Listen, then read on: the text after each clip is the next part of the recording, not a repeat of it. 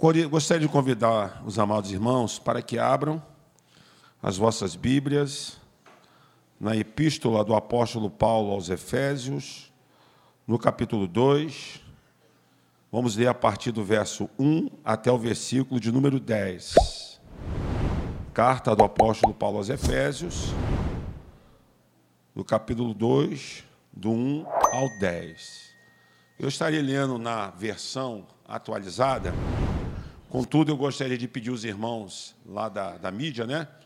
que estivessem atentos também com a versão NVT, porque nós vamos navegar nas duas versões, ok? Vamos navegar nas duas versões. Contudo, estarei lendo, inicialmente, na melhor tradução da língua portuguesa, que é a versão atualizada, que diz assim: E ele vos deu vida, estando vós mortos em vossos delitos e pecados, nos quais andaste outrora, segundo o curso desse mundo, segundo o príncipe da potestade do ar, do espírito que agora atua nos filhos da desobediência, entre os quais também todos nós andávamos outrora, segundo a inclinação da nossa carne, fazendo a vontade da carne e dos pensamentos, e éramos, por natureza, filhos da ira, como também os demais. Mas Deus, que é rico em misericórdia, por causa do grande amor que nos amou, estando nós mortos em nossos delitos, nos deu vida juntamente com Cristo. Pela graça sois salvos. E juntamente com Ele nos ressuscitou e nos fez assentar nos lugares celestiais em Cristo Jesus, para mostrar nos séculos vindouros a suprema riqueza da Sua graça em bondade para conosco em Cristo Jesus. Porque pela graça sois salvos, mediante a fé. E isso não vem de vós, é dom de Deus. Não vem das obras para que ninguém se glorie, porque somos feitura sua, criados em Cristo Jesus, para as boas obras, as quais Deus de antemão preparou para que andássemos nela. Por gentileza, podeis tomar assento. O tema da nossa mensagem é a maravilhosa graça de Deus. Eu quero dizer para os irmãos que não têm o conhecimento da nossa proposta. A nossa proposta é sequencialmente estudarmos e analisarmos essa maravilhosa epístola do apóstolo Paulo aos Efésios, porque, como já foi ministrado pelo nosso irmão Gabriel, bem como também pelo nosso irmão Leonardo, né? O Leonardo foi o primeiro a ministrar, ele falou do capítulo 1, e o nosso irmão Gabriel na sequência, na parte B do capítulo 1. Então, nós estamos nessa jornada, nessa caminhada. E eu quero crer no meu coração que nós seremos, seremos grandemente abençoados pela palavra de Deus, por essa epístola tão gloriosa. E eu quero dizer para os irmãos que nessa jornada, nessa caminhada, eu quero dizer que o alimento ele tem mais um pouco de substância. O alimento aqui é mais profundo, tem mais tato, ou seja, tem mais consolidação, no sentido de que, irmãos, nós sabemos que existem os ensinamentos elementares da palavra de Deus. Os ensinamentos né, que são para os catacúmenos, ou seja, para os iniciantes. Mas aqui nós temos um alimento mais profundo, e na medida que nós formos avançando, nós vamos buscar esse entendimento e esse conhecimento, até mesmo porque, irmãos, nesse processo de revitalização da nossa igreja, nós entendemos que, a priori de tudo, é nós mergulharmos nas doutrinas centrais da palavra de Deus e termos um entendimento, um conhecimento daquilo que Deus quer revelar-nos através da sua santa palavra. Hoje pela manhã, na escola bíblica dominical, nós tivemos uma aula maravilhosa, né? onde nós estudamos acerca da pessoa do Criador.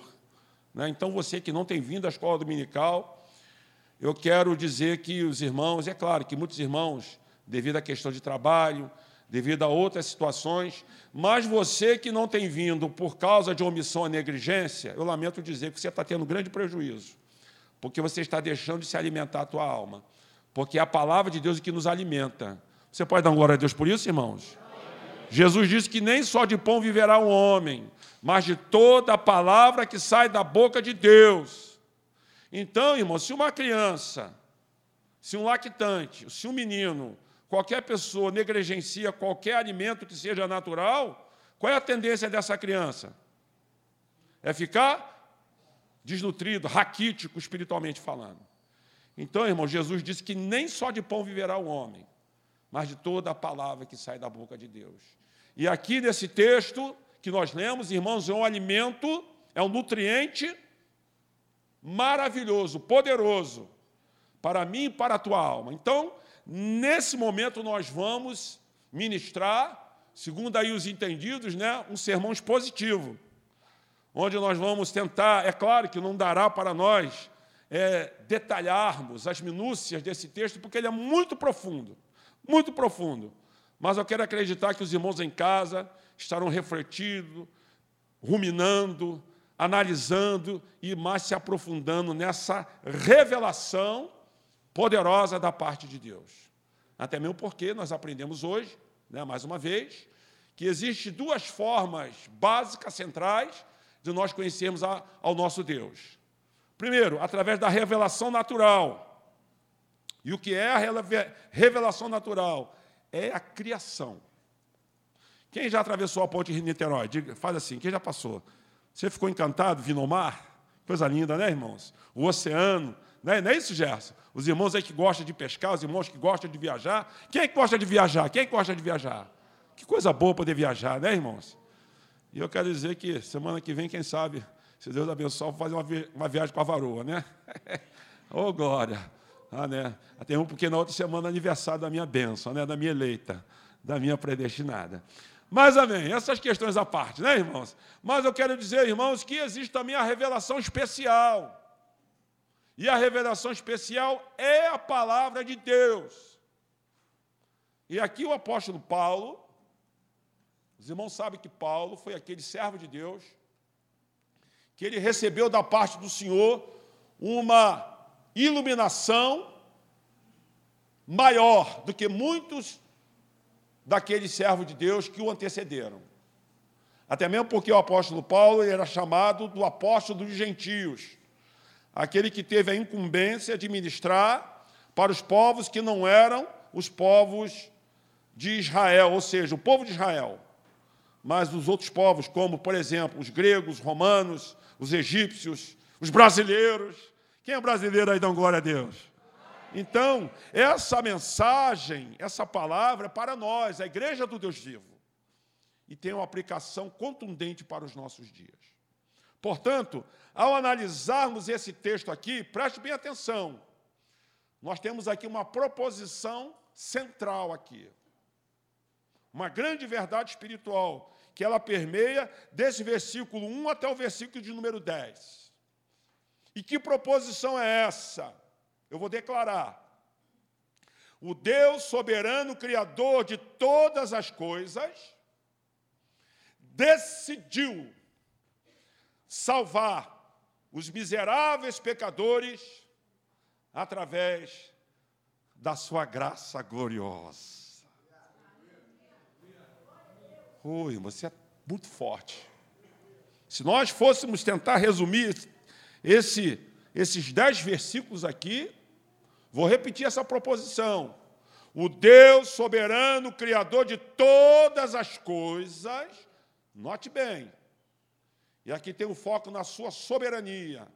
Ele decidiu salvar os seres humanos, ou seja, miseráveis pecadores, através da sua graça gloriosa.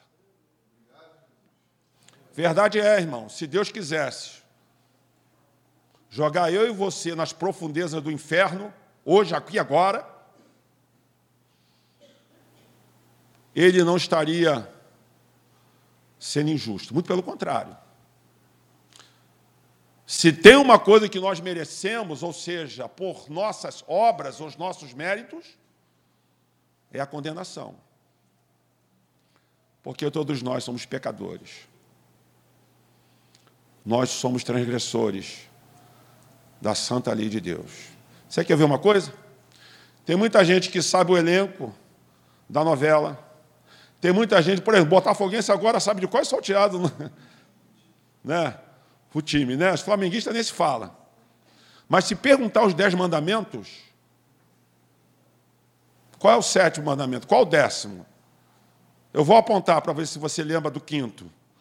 Não, pode deixar, estou brincando, tá, irmãos? Estou brincando, tá, irmão? Mas é só para você ir lá em Êxodo 20 e analisar pouco. Ah, eu não sabia. Irmãos, quando chegar no grande dia do juiz eterno, não vai dizer que não sabia. Porque a nossa própria consciência nos acusa das coisas erradas que nós fazemos. Contudo, entretanto, esse Deus soberano, Criador do universo, sustentador de todas as coisas, ele decidiu nos salvar. Ele escolheu nos salvar, né, Jess? Através da sua graça maravilhosa. Aleluia. Oh, glória! Através da sua graça gloriosa. E aqui fica uma pergunta importante. O que nós podemos aprender no tocante, olha aí o tocante aí, ó a essa grande verdade revelada nas Santas Escrituras. Irmãos, eu vou tentar, porque a gente pensa que a mensagem vai ser curta, mas daqui a pouco ela começa a alongar, né? A gente tem que vigiar com a introdução. mas vamos lá. Vejamos nesse texto revelado, através do santo apóstolo Paulo, o que ele escreve aos Efésios, pelo menos três fatores centrais, só três, tá, irmãos? Três fatores centrais pertinentes ao plano da salvação. Nós vamos ver aqui três fatores centrais que esse texto aqui nos mostra.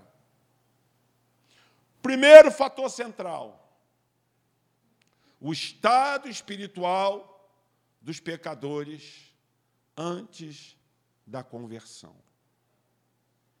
O estado espiritual dos pecadores e aqui Paulo está se dirigindo aos Efésios, mas tem uma aplicação a todos nós. O estado espiritual dos pecadores antes da conversão. E aqui nós vamos analisar os versículos 1, 2 e 3. Então vejamos. Ele vos deu vida estando vós mortos em delitos e pecados Certa feita, Jesus, ele falou para um certo homem, quando ele disse assim: Deixa eu enterrar o meu pai, depois eu te seguirei. E aí o Senhor Jesus disse: Olha, rapaz, deixe os mortos sepultar os seus mortos, e vem segue-me tu. Ou seja, qual era a desculpa daquele homem para não seguir o nosso mestre. É, que, é que ele queria esperar o pai dele morrer para ele seguir a Jesus, ou seja, para ele se tornar um discípulo de Jesus. Ou seja, poderia demorar ali seis meses, um ano, dois anos, até o pai dele morrer, já pensou? Porém, Jesus disse: Deixe os mortos sepultar os seus mortos. Quem já foi em terra aqui, levante a mão, irmãos. Recentemente eu fiz mais dois, dois sepultamentos. E aqui eu quero lembrar algo que foi dito hoje na escola dominical. Tem muita gente que não quer ter comunhão com a igreja hoje. Que não quer relacionamento com Cristo. Porque quem ama Jesus tem relacionamento com seus filhos, com seus irmãos. Porque aqui, irmãos, nós somos uma família. Você pode dar uma glória a Deus que você está do lado do seu irmão aí, do seu lado? E nessa família não tem distinção e nem discriminação, nem de raça, nem de posição social, não. Nós somos um só em Cristo Jesus. Contudo, eu me lembro que quando eu era jovem, eu ainda não conhecia o Senhor, e eu, eu vi uma frase no muro lá em Copacabana, dizendo assim: para que tanto orgulho no presente se o futuro é a morte?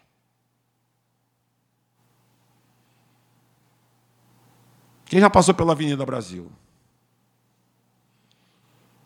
Tem um cemitério ali chamado Memorial do Rio, quem conhece? Irmãos. Ali, os sepultamentos são feitos em forma de quadrado, assim. Ó. Um quadrado aqui, um quadrado aqui, um quadradinho, um quadradinho. É um condomínio. E ali, irmãos, olha, pasmem apesar de toda a beleza que tem ali, estrutural. No penúltimo sepultamento que nós ajudamos a realizar, irmãos, era uma catinga. Mesmo colocando aquele perfume brabo, mas pessoas mortas, cadáveres em decomposição. Tem muita gente que se deixa levar pela arrogância, levar pela soberba, mas como dizia um certo policial, esse policial, ele usa a expressão que quando um bandido já cai morto, ele já cai fedendo. E é verdade. Uma pessoa, quando morre, irmão, já começa a entrar em estado de decomposição.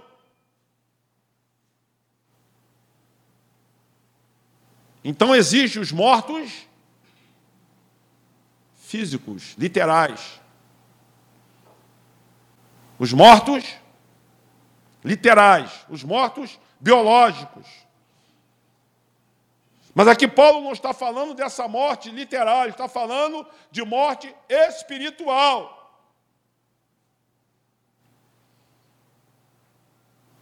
Observe o que diz o versículo de número 1. Paulo está dizendo: E ele vos deu vida estando vós, mortos em delitos e pecados. Ou seja, o nosso estado anterior espiritual era de pessoas que viviam nessa morte. Porque, irmãos, uma pessoa que não gosta de ler a Bíblia Sagrada, que não tem prazer nas coisas espirituais, que não tem prazer na oração, que não tem prazer em ter relacionamento com Deus, que não se preocupa com as coisas do céu, que não se preocupa com as coisas celestiais ou com as coisas espirituais. Essa pessoa está morta, espiritualmente falando. Porque qual é o conceito de morte na sua essência? É separação. Eu, quando estudei direito, eu estudei uma disciplina chamada sucessões, onde se vê essas questões de inventário, ou seja, o, o chamado de cujos, é o falecido, é aquele que deixa os seus bens para terceiros. E ele, na condição de decujos, ele não leva nada. Por quê? Também ele não paga dívida, literalmente falando aqui nessa vida, porque está morto. E qual é a ideia? Que a morte separa a pessoa dos seus bens materiais, separa dos seus entes queridos. Recentemente nós fomos no sepultamento, sobrinho da Sandra, rapaz jovem, 49 anos. Quem conheceu um projeto de aviões lá em Xerém, de dirigíveis, de, de aviões, era, o projeto era dele. Rapaz, trabalhador, dedicado à família, mas se entregou ao vício do cigarro e o câncer acabou com ele, irmãos. Mas por quê? Apesar de ter um projeto material, apesar de ter um projeto um sonho de crescer, de prosperar materialmente falando, mas infelizmente, apesar que nos últimos dias ele estava se preocupando com as coisas do céu. Eu até creio que pela bondade e misericórdia de Deus, eu creio na possibilidade da salvação dele. Eu creio, porque o nosso Deus é um Deus de perdão. Você pode glorificar que o nosso Deus é um Deus de perdão, irmãos? Porque nós cremos que no último momento do suspiro da vida, se uma pessoa se arrepender de coração, ela pode ser salva pela bondade e misericórdia de Deus. Mas a verdade é, irmãos, que o Ney se foi e agora a sua família está tocando o seu negócio. Então a pessoa, quando morre fisicamente falando, ela se separa dos seus entes. E a ideia aqui que o Paulo está dizendo, não de morte física literal, mas de morte espiritual, irmãos. Porque uma pessoa que vive praticando delitos, o que é delitos? São crimes no tocante às coisas do céu. O que é o pecado? O pecado é a transgressão da lei, é a quebra do mandamento, é a burlação da regra. Então, a pessoa que vive dessa forma, como diz o verso 2, observe o que diz o verso 2: nos quais andaste outrora, segundo o curso desse mundo, segundo o príncipe da potestade do ar, do espírito que agora opera nos filhos da desobediência. Então, preste bem atenção. Paulo está dizendo que a pessoa que vive conforme a vontade das trevas, essa pessoa está seguindo o curso do príncipe da potestade do ar. E quem é essa figura? Quem é essa pessoa maligna?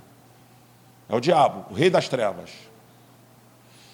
E ele só tem três missões, três propósitos: matar, roubar e destruir. Uma pessoa que se entrega ao vício, uma pessoa que se entrega à pornografia, uma pessoa que se entrega às coisas perversas e pecaminosas desse mundo, essa pessoa está morta espiritualmente falando. E aqui, irmãos, porque essa morte, que Paulo está dizendo, esse estado da pessoa está viva e ao mesmo tempo está morta espiritualmente falando, tem a ver com aquilo que aconteceu lá no jardim do Éden. Porque quando Adão desobedeceu a Deus, ele não morreu fisicamente naquele momento. Tanto é que quando ele comeu do fruto proibido, ele perdeu o que, irmãos? A comunhão com Deus. Ele perdeu aquele contato especial que ele tinha com o seu Criador. E essa morte, esse estado de morte espiritual, a pessoa ela vive segundo o desejo da sua natureza humana caída. Aí eu, eu me reporto à versão NVT, no versículo 2. Ou seja, o que é viver segundo a carne? A palavra carne no grego é sarkis. Significa justamente isso, viver segundo a sua natureza humana caída. Ou seja, quando Adão pecou, ele o pecado federal, ou chamado pecado inerente, ou pecado original, essa poluição foi transmitida para toda a posteridade. Por isso que o salmista, no Salmo 51, ele diz: Em pecado me concebeu minha mãe. Então, a pessoa que vive, irmãos, dominada na prática, se entregando a essa natureza humana caída, Essa pessoa, ela está morta em delitos e pecados. E esse era o estado daqueles irmãos que, que Paulo está escrevendo. Ou seja, o estado espiritual dos pecadores antes da conversão. antes da sua conversão. Aí eu pergunto à igreja congregada: Você pode dar um glória a Deus porque Deus te tirou dessa vida? Ô oh, irmãos, pergunte seu irmão que está do seu lado: Onde estaria você se Jesus não tivesse te salvado?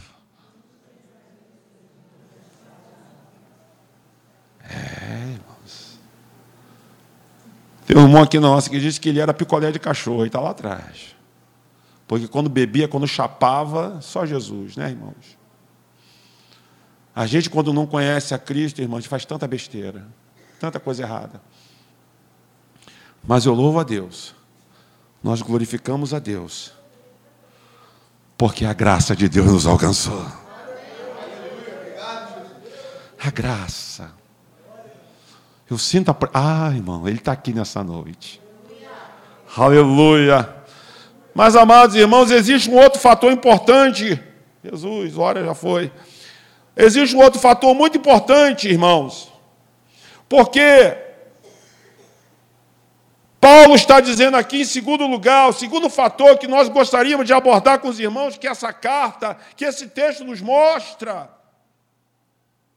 é a operação, ou seja, a alteração operada por Deus na vida dos perdidos ou na vida dos seus eleitos, se você quiser, quiser entender dessa forma.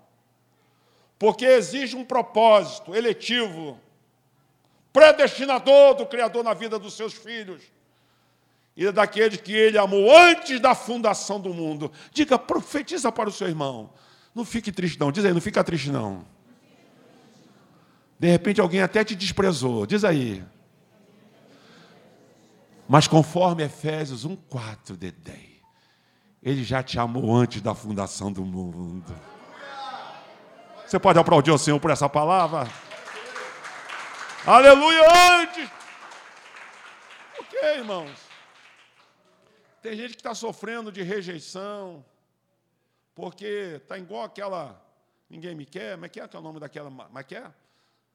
Aquela de canela. Daniela, mas que é o nome dela? É Manuela? Não. Me ajuda aí, irmãos. Gabriela, cara e canela, como é que é? Ninguém me quer, ninguém me ama. Mas eu quero dizer, Daniel, como é que é? Me ajuda aí. Gabriela, cravo e canela, ninguém me quer, mas eu quero te dizer que Jesus te ama. Usa teu dedo de profeta para o teu irmão, para a tua irmã e diz: Jesus te ama do jeito que você é. Ele te ama. Aleluia. Portanto, o segundo fator importante que nós vemos nesse texto aqui, irmãos, é a alteração operada por Deus na vida dos perdidos, que está no verso do 4, do versículo 4 ao versículo 6. Olha o que diz o texto. Mas Deus sendo rico em misericórdia, diga comigo misericórdia por causa do seu grande amor com que nos amou, estando nós mortos em nossos delitos, nos deu vida juntamente com Cristo. E juntamente com Ele nos ressuscitou e nos fez assentar em lugares celestiais.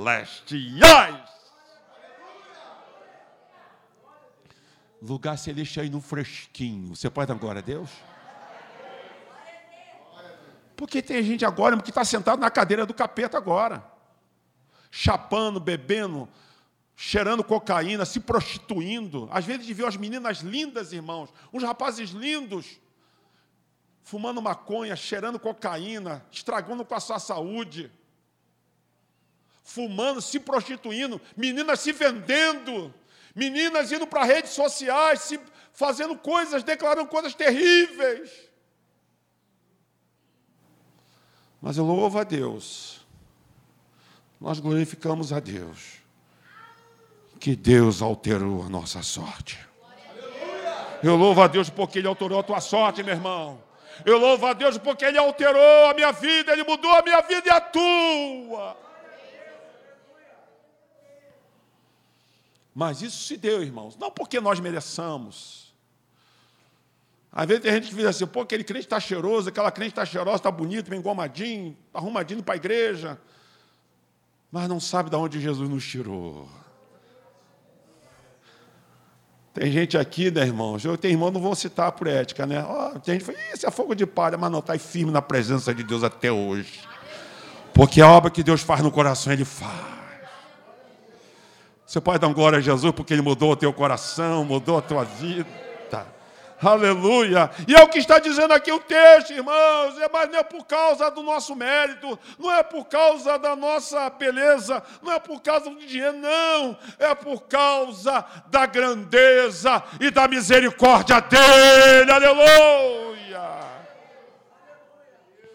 Porque Paulo diz, olha o que diz, joga na NVT, por favor. Mas Deus, que é riquíssimo em misericórdia Oh, aleluia, por causa da grandeza desse amor. E aqui, irmãos, o amor, essa afeição maravilhosa, gloriosa, esse sentimento, se nós podemos falar assim, juntou-se com a misericórdia de Deus e ele, de uma forma secreta, misteriosa, poderosa, ele trabalhou no meu e no teu coração. Aleluia. Porque nós, aquelas coisas erradas que nós gostávamos de fazer. Eu mesmo, irmão, eu gostava da chupeta do diabo, do cigarro. Mas depois que Jesus me salvou, passei a ter nojo dessa desgraça. Até mesmo porque Jesus, Deus nos criou para fumar, porque se Ele tivesse nos criado para fumar, Ele botava, sabe o quê, irmão, a chaminé para cima, mas o nariz é para baixo. Então o projeto dele é que nós, aleluia, vivêssemos para a sua glória, e é por causa desse amor, e é por causa dessa misericórdia, porque, irmãos, a misericórdia é o mais alto nível da bondade da compaixão de Deus para com a mim, para com a tua vida. E aqui Paulo diz no versículo de número 5 ele diz: olha o que, que diz: estando nós mortos em nossos delitos, nos deu vida juntamente com Cristo. E aqui eu me reporto ao simbolismo do batismo. Qual o significado do batismo, irmãos? É morte com Jesus, morrer para o pecado sepultamento nas águas batismais. Quando o penitente ele é imergido nas águas batismais, significa que aquela vida errada, aquela vida de pecado, aquela vida de perversidade, aquela vida de maldade, aquela vida de coisas erradas, é sepultada nas águas batismais. E assim como Jesus venceu a morte e ressuscitou dos mortos, quem crê que Jesus ressuscitou, dá glória a Deus. Ele está vivo, está aqui entre nós. E aí Paulo ele usa a expressão, preste bem atenção. Estando nós mortos em nossos delitos e pecados. Na, na NVT, embora nós estivéssemos mortos por causa dos nossos pecados, Ele nos deu vida com Cristo ou seja, ele nos ressuscitou, ele nos ressurgiu para uma nova vida. Por isso que se você passar em frente à minha casa, de repente, madrugada, vai ver o pastor Miguel pulando, cantando com as andorinhas. Porque antes, irmãos, eu desfilava no broco do sombra. É, eu era puxador de. Olha só, olha só, coisa do capeta, né? Broco do sombra. Até o nome ele é amaldiçoado. Mas hoje eu estou aqui com a igreja do Senhor, celebrando e adorando aquele que me tirou das trevas para a sua maravilhosa luz. Aleluia. Oh, ah, ah Jesus.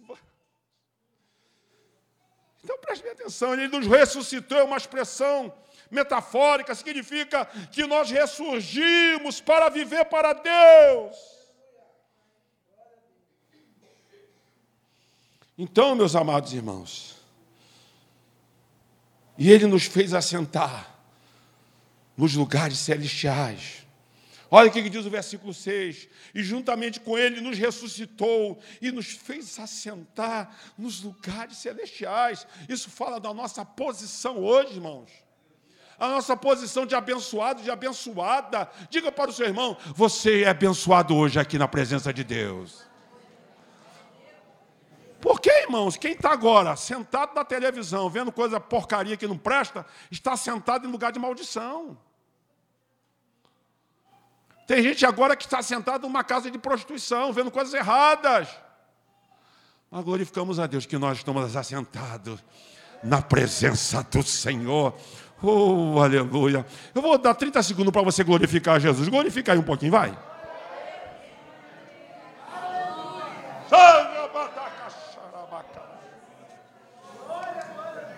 Agora, se você está sentado fazendo coisa errada de maldição, fica com a tua boca fechada. Agora, se você foi salvo por essa graça maravilhosa, abra a tua boca e glorifica o nome dele um pouquinho aí, por favor, irmão.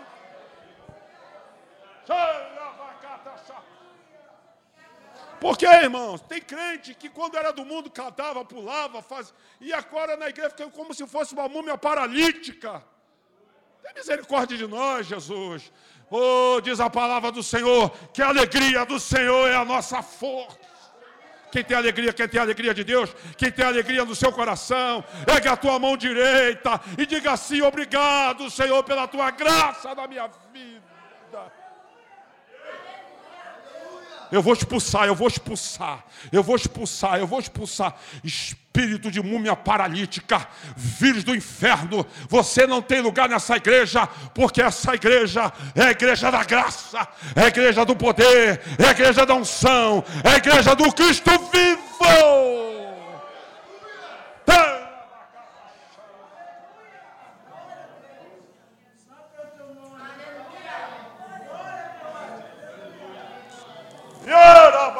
Glória.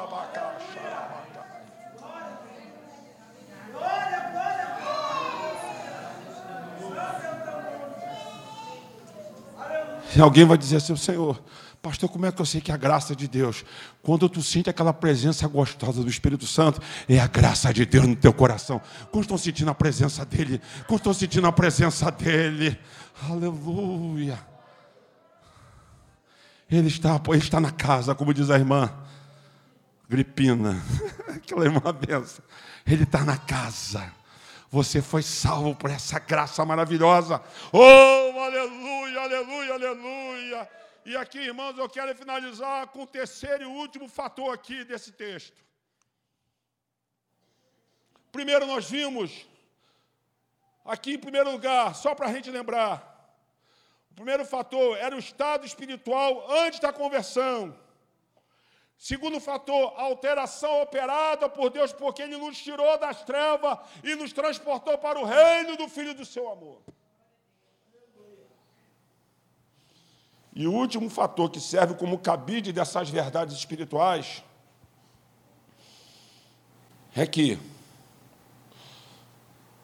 nós vemos nesses últimos versículos dos versículos 7 a 10, o desígnio pelo qual essa alteração foi efetuada. Ou seja, essa graça maravilhosa, esse resgate maravilhoso, porque essa palavra graça significa favor que dispensa merecimento. Grave isso. Qual é o desígnio dessa operação tão maravilhosa em Deus, de Deus feita em nossas vidas. Qual o plano disso? Qual o propósito disso? Qual é a meta dessa alteração? É uma causa para o efeito. Ele nos resgatou. Ele nos salvou. E, e é certo que essa salvação, ela se deu por causa da graça de Deus. Olha o que, diz o versículo 8. Porque pela graça sois salvos, por meio da fé, e isso não vem de vós, é dom de Deus, é presente de Deus.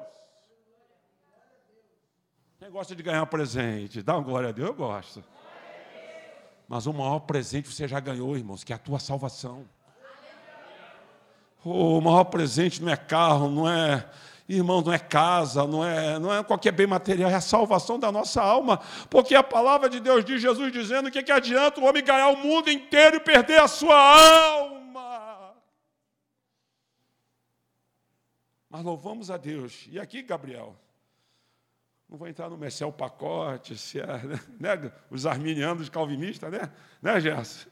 Mas preste bem atenção, mas está dizendo aqui claramente, porque pela graça sois salvos. E isso não vem de vós, é dom de Deus. Não vem das obras para que ninguém se glorie. E aqui, nós vamos observar no versículo 10 o desígnio, o propósito pelos quais Deus nos tirou lá da lata do lixo do pecado, lá do lamaçal do pecado, nos transportou para o reino do Filho do seu amor, por essa graça maravilhosa. E aqui, irmãos, olha o que diz o versículo 10. Porque, na versão atualizada, primeiro, porque somos feitura sua, criados em Cristo Jesus para as boas obras, as quais Deus de antemão preparou para que andássemos nela. Ou seja, na NVT, preste bem atenção, pois somos obra-prima de Deus. Oh, aleluia! Obra, oh, diga para o seu irmão, você é uma obra-prima. Vamos cantar um pedacinho de uma, de uma música? Me ajuda aí no coral. Eu canto mal para caramba, né? Você é um espelho Não chores e o mundo ainda não. Já é. Você é precioso.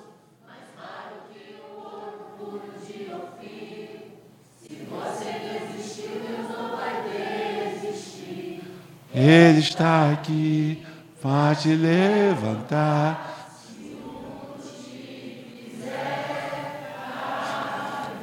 Olha para três irmãos ou três irmãos do seu lado, você é obra-prima de Deus, diz aí. Não importa se você é lá da terrinha, não importa se você é mineiro, não importa se você é carioca, não importa se você é pardo, se você é branco, se você é negro, não importa, não importa o seu biotipo, nós somos obra-prima de Deus, irmãos. Olha o que diz o texto, porque somos feitura sua, criados em Cristo Jesus E aqui eu me reporto, abre a sua Bíblia agora em Romanos 8. Com muita calma nessa hora.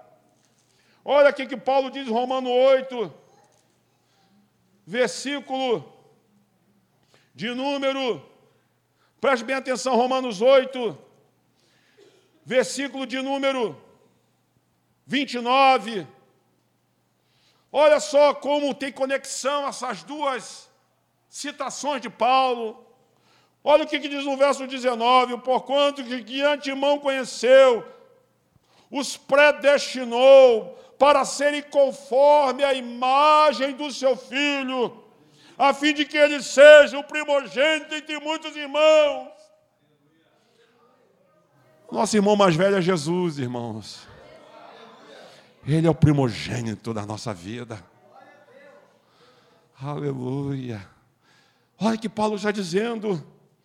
Ele está dizendo: Deus planejou, Deus predestinou, Deus destinou isso. Esse processo, essa modelação, essa transformação no nosso caráter, no nosso coração, no nosso comportamento, na nossa vida, é um projeto que não teve início agora, mas começou antes da fundação do mundo. E que projeto é esse? Que propósito é esse? É nos tornar segundo a imagem de Jesus. A palavra de Deus diz que Jesus ele é o reflexo da imagem de Deus Pai Todo-Poderoso. Quando alguém quiser pensar na pessoa do Criador, na pessoa de Deus, humanamente falando, ele não vai a Che Guevara, ele não vai a Michael Jackson, ele não vai a Zorastruta, ele não vai a Sócrates, ele não vai a Allan Kardec, ele não vai a qualquer outra figura da história universal. Ele vai na pessoa de Jesus Cristo, nosso Salvador. Porque Ele é a imagem do Deus invisível. Mas o projeto da salvação em nós é nos tornar segundo a imagem de Jesus, o caráter de Jesus o comportamento de Jesus. Os atos de Jesus. Porque, voltando ao texto, Paulo diz: porque nós somos obra-prima de Deus, criados em Cristo Jesus, a fim de realizar boas obras que Ele de antemão planejou para nós. Ou seja, as boas obras, a conduta, a vida de serviço, a vida de comunhão com os irmãos, é projeto de Deus para mim e para a tua vida. Foi por isso que Jesus, lá no Evangelho de Mateus, no capítulo 6, abra sua Bíblia, por favor, Evangelho de Mateus,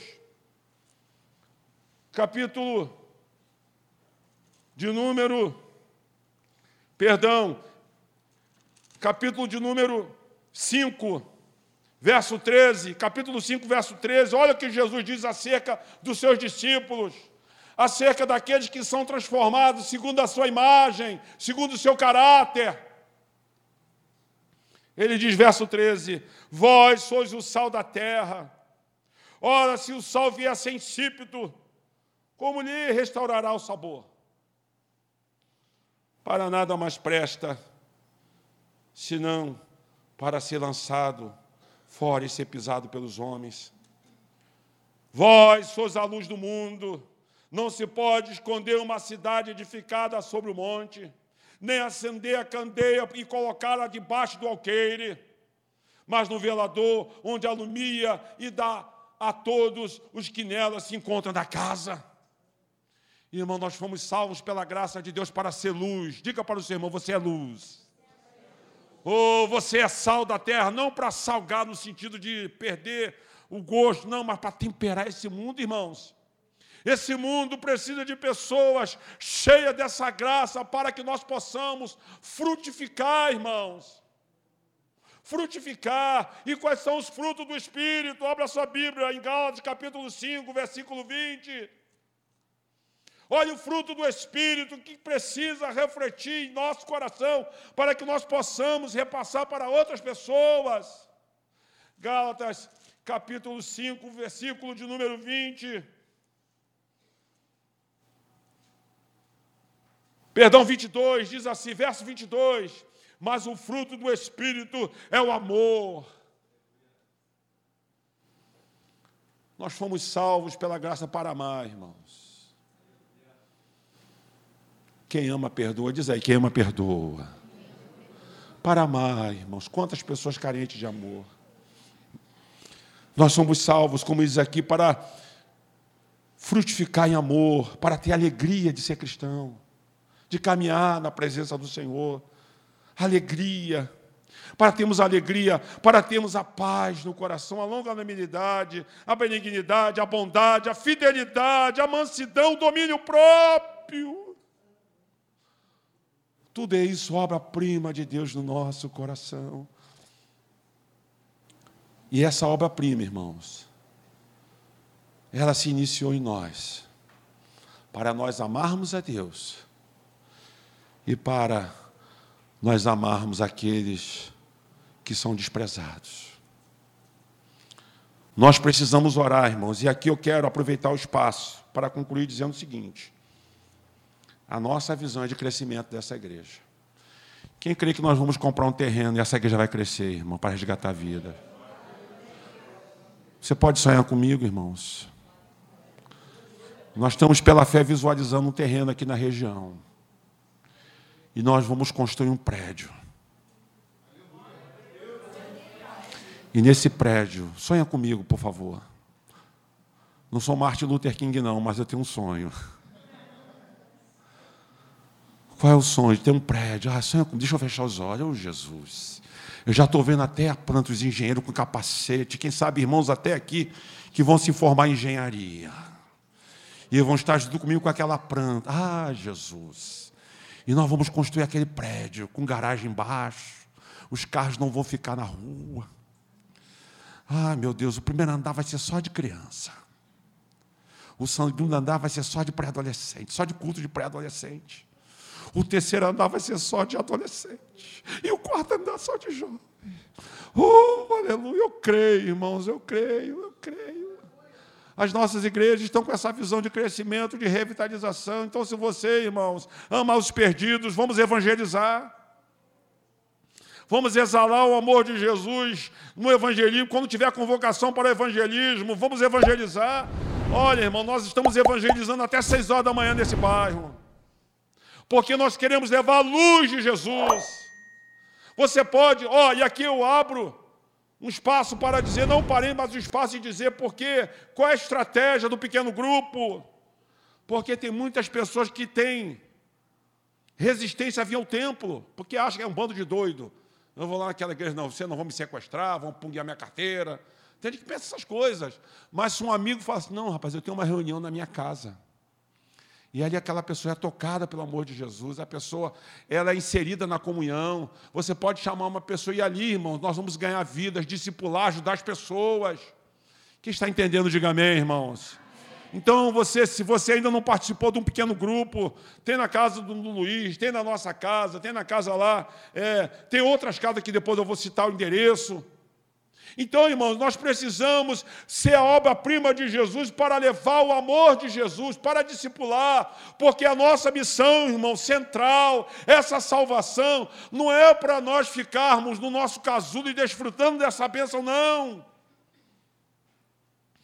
É para nós cumprirmos a missão, porque Jesus disse: Eu vos escolhi e vos nomeei para que vades de fruto, e o vosso fruto permaneça e ele diz mais, lá no Evangelho de Mateus, capítulo 28, verso 20, ele diz o seguinte: Ide por todo mundo e fazei discípulos. Aí eu pergunto: quantas almas eu tenho conduzido a Cristo durante essa minha jornada? Quantas vidas você tem conduzido a Cristo, meu irmão? Nós não podemos chegar de mão vazia naquele grande dia, porque nós fomos salvos para darmos fruto para Deus. Bye.